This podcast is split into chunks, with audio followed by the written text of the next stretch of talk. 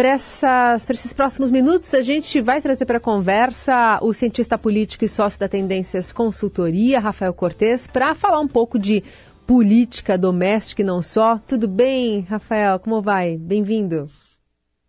Bom dia, Carol. Bom dia, Raif. Todo dia. mundo que está ouvindo a, a Rádio Dourado. Um prazer estar conversando com vocês. Bom, Rafael, a gente tem aí um cenário, vou começar pela parte internacional do factual, né? O presidente Lula já fazendo algumas reuniões bilaterais, das nove que ele tem marcadas lá em Hiroshima, no Japão, por conta da cúpula do G7. No momento em que os Estados Unidos devem impor já novas sanções contra a Rússia em retaliação à invasão da Ucrânia, é, e, e, e, essa união, né, esse discurso uníssono em relação as potências eh, do G7 em relação a, a, ao discurso contra Putin. Ao mesmo tempo, eh, aquecendo essa pauta, o próprio Volodymyr Zelensky, presidente da Ucrânia, que vai viajar para o Japão, participa presencialmente da cúpula do G7 no domingo. E o presidente Lula, no meio disso tudo, tentando manter a agenda de neutralidade. A gente vai trazer aqui um pouco do que, lá do Japão, quem está acompanhando de perto essa movimentação, o repórter Eduardo Gayer.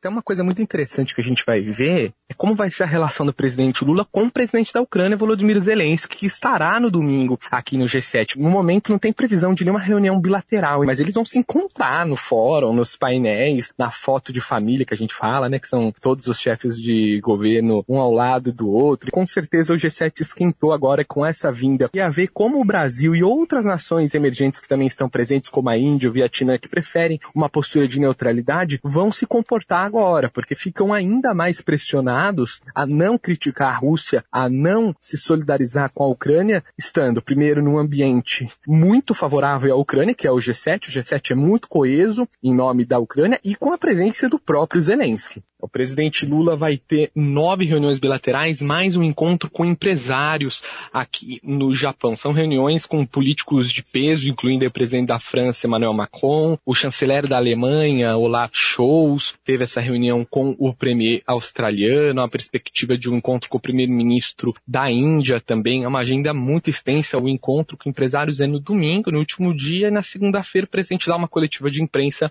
antes de começar o retorno para o Brasil. Vai ser interessante interessante também acompanhar esse encontro com o Macron, porque o Macron fazendo uma reforma da Previdência muito questionada lá na França, ao mesmo tempo em que o Macron colecionou atritos com o ex-presidente Jair Bolsonaro e não escondeu o seu ânimo, o seu alívio com a eleição do presidente Lula. Vai ser o primeiro encontro entre os dois desde a vitória do petista aqui no Brasil. Então é um movimento aí de aproximação com é, esse cenário internacional, mas pisando em ovos, não, Rafa? É sim, Carol. É, eu diria que é, nesse primeiro período, né, nesse primeiro semestre, ainda, ainda se encerrar do, do governo Lula 3, foi um período basicamente que o Brasil retomou laços, né, retomou laços, seja com as potências mais avançadas, com as grandes economias, está expresso lá na viagem para os Estados Unidos, na conversa com diversos países europeus e pro, com a própria China seja restabelecendo laços regionais, e aí acho que é destaque para a agenda com a Argentina. E ao retomar esses laços, o Brasil começou a se posicionar em temas importantes da comunidade internacional e de longe aquele mais delicado é a, o posicionamento do Brasil em relação ao conflito Rússia e Ucrânia.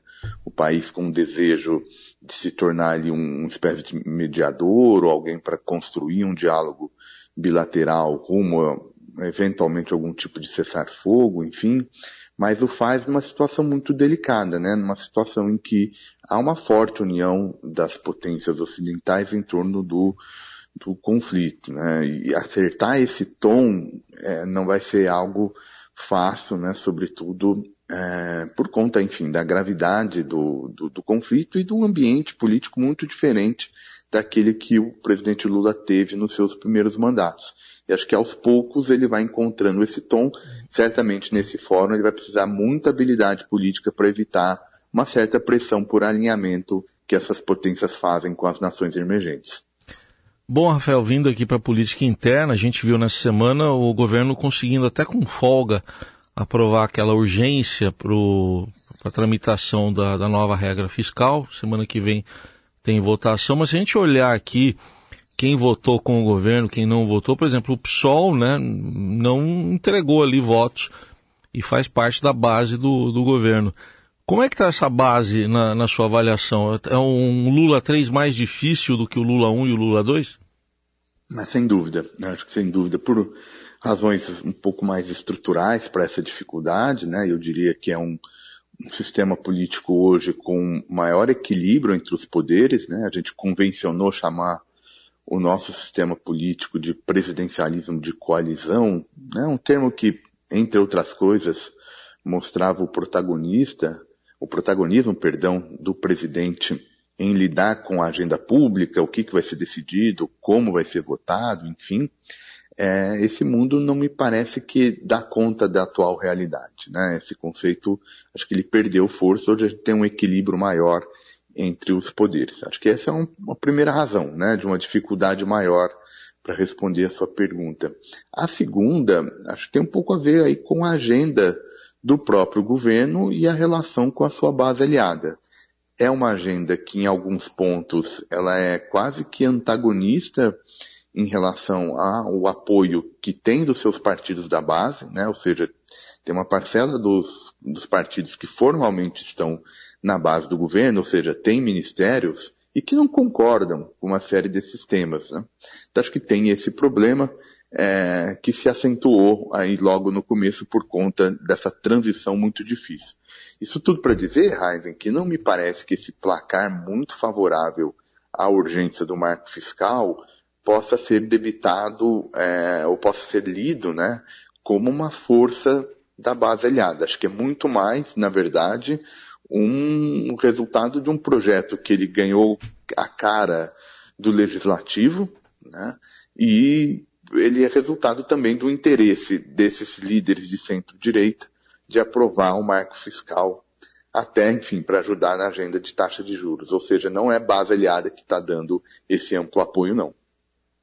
E, de qualquer forma, não deixa de ser também uma, uma um início difícil, né? Hoje o Estadão fala sobre nunca antes na história do país um presidente precisou enfrentar tantas comissões parlamentares de inquérito com apenas quatro meses e meio de mandato. Que acho que traz um pouco disso, né? É um Congresso mais conservador, com as suas peculiaridades, que é muito diferente do perfil que havia se acostumado o presidente nos outros governos e que agora está tendo que administrar essas CPIs pela frente, sendo que a CPI dos atos golpistas perdeu força, pelo menos por enquanto, é, dentre outras que estão vindo, como essa do MST, com a, a bancada forte da oposição sendo representada.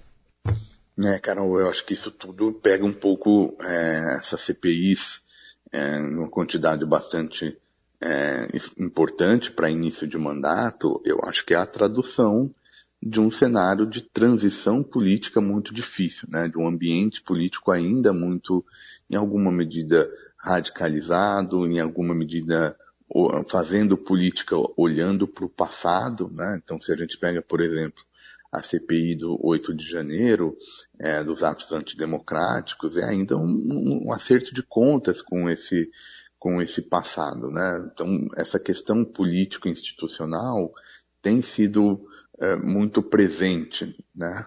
Então, uma parte é tributária desse problema de transição, né? que acho que é, é de longe a transição política mais difícil é, desde a da Constituição de, de 88 somado ao fato de algumas CPIs serem um espaço que essa oposição vai fazer oposição, digamos, né? São temas que a gente deve sentir é, de forma mais clara as distâncias entre governo e oposição, e aí eu me refiro particularmente à CPI do MST, que me parece ser, digamos assim, o contragolpe desse conservadorismo no Congresso que você mencionou em relação à agenda do, do governo.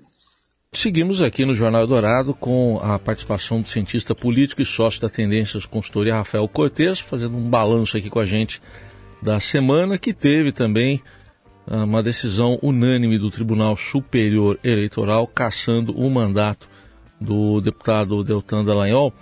Bom, tem as questões jurídicas que vão ser colocadas, inclusive com possibilidade de recurso, mas falando do ambiente político, Rafael, como é que fica esse ambiente, depois também da, da manifestação, da reação do próprio Deltan, em que ele falou de pessoas que, na visão dele, são corruptas, fez lá uma listinha, mas ele não olhou muito para o entorno dele também, ali no momento. Enfim, como é que isso mexe com o mundo político?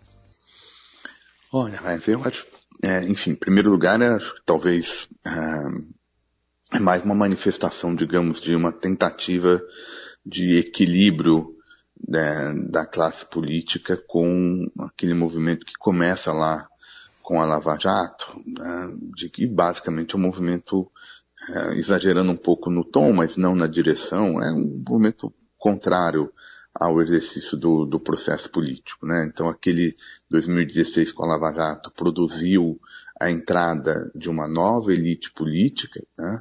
e que de alguma maneira agora o sistema político né, tem, busca equilibrar digamos, alguns comportamentos que eram maiores contestadores da, dessa institucionalidade. Então, é, acho que de alguma maneira é, esse episódio do Deltan une novamente o lavajatismo com o bolsonarismo. Se você olhar os nomes que estavam no entorno ali do, Deltan por ocasião da sua entrevista, enfim, da sua manifestação depois da cassação, dá para a gente fazer ligações claras ali com nomes ligados ao, ao bolsonarismo.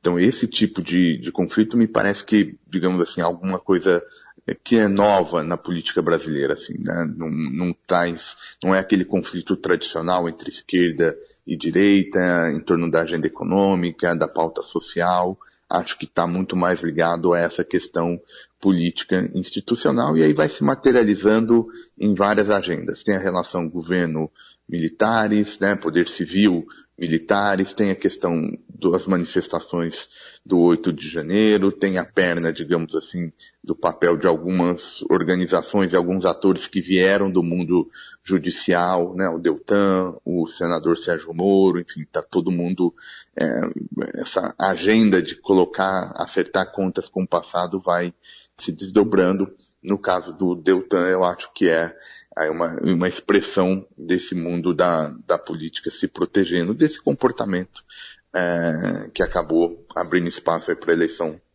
desses nomes e deve mostrar um pouco como a gente ainda vai demorar para ter um, uma espécie de moderação dentro da política nacional. E quando a gente fala de união, é, acho que essa semana a gente teve essa demonstração curiosa, digamos assim, né, na, na PEC da anistia, que, aliás, pode ser que inclua um dispositivo para salvar o mandato do deputado é, Deltan Dallagnol, né? Vamos ver se essa ideia se emplaca. Mas, de alguma forma, está é, tá em tramitação essa PEC. O ministro Luiz Roberto Barroso, no Supremo, determinou ontem que a Câmara preste informações sobre a tramitação dela, já que permite que os partidos descumpram as cotas de recursos para mulheres e negros nas últimas eleições. Curioso a unidade que se existe, né? E as pautas que estão é, dando as mãos ali, oposição e situação, não, Rafa? É, por isso que a gente tem que ter algum cuidado, né, para para fazer esses recortes claros, né, se ser governo, se ser oposição, porque tem questões, né, Carol, que são mais da classe política como um todo do que é, propriamente um problema de governo versus oposição. Nesse caso em particular, eu acho que a gente está falando desse movimento de típico de classe política mesmo, então se dissolve um pouco as questões ideológicas, se dissolve o recorte governo e oposição, em nome, digamos, de uma pauta corporativista. E ela é especialmente é, importante porque, em alguma medida, é, é uma resposta à, própria ação do Poder Judiciário na regulação da competição política. Né? O Poder Judiciário é, e a tal da judicialização da política, ela também foi muito forte nessas questões voltadas a como se organiza a eleição, como é que se organiza é, a política, se tem que gastar, como é que se gasta recurso público, se é legal ou ilegal o uso de doações privadas, que foi também uma decisão lá atrás é, do Poder Judiciário. Então, toda essa parte de organização de eleição né, tem muito a ver, teve muito a ver com a entrada do Poder Judiciário no, no jogo. Né? Em alguma medida agora é um mundo da política querendo, enfim, com algum pragmatismo responder a essas pautas que foram crescentes e que deram eco, é, encontraram eco no Poder Judiciário, por isso que o ministro Barroso quer, enfim, algum pronunciamento, porque no fundo, né, ela pode ter alguns choques com o princípio constitucional, com decisões anteriores dos tribunais.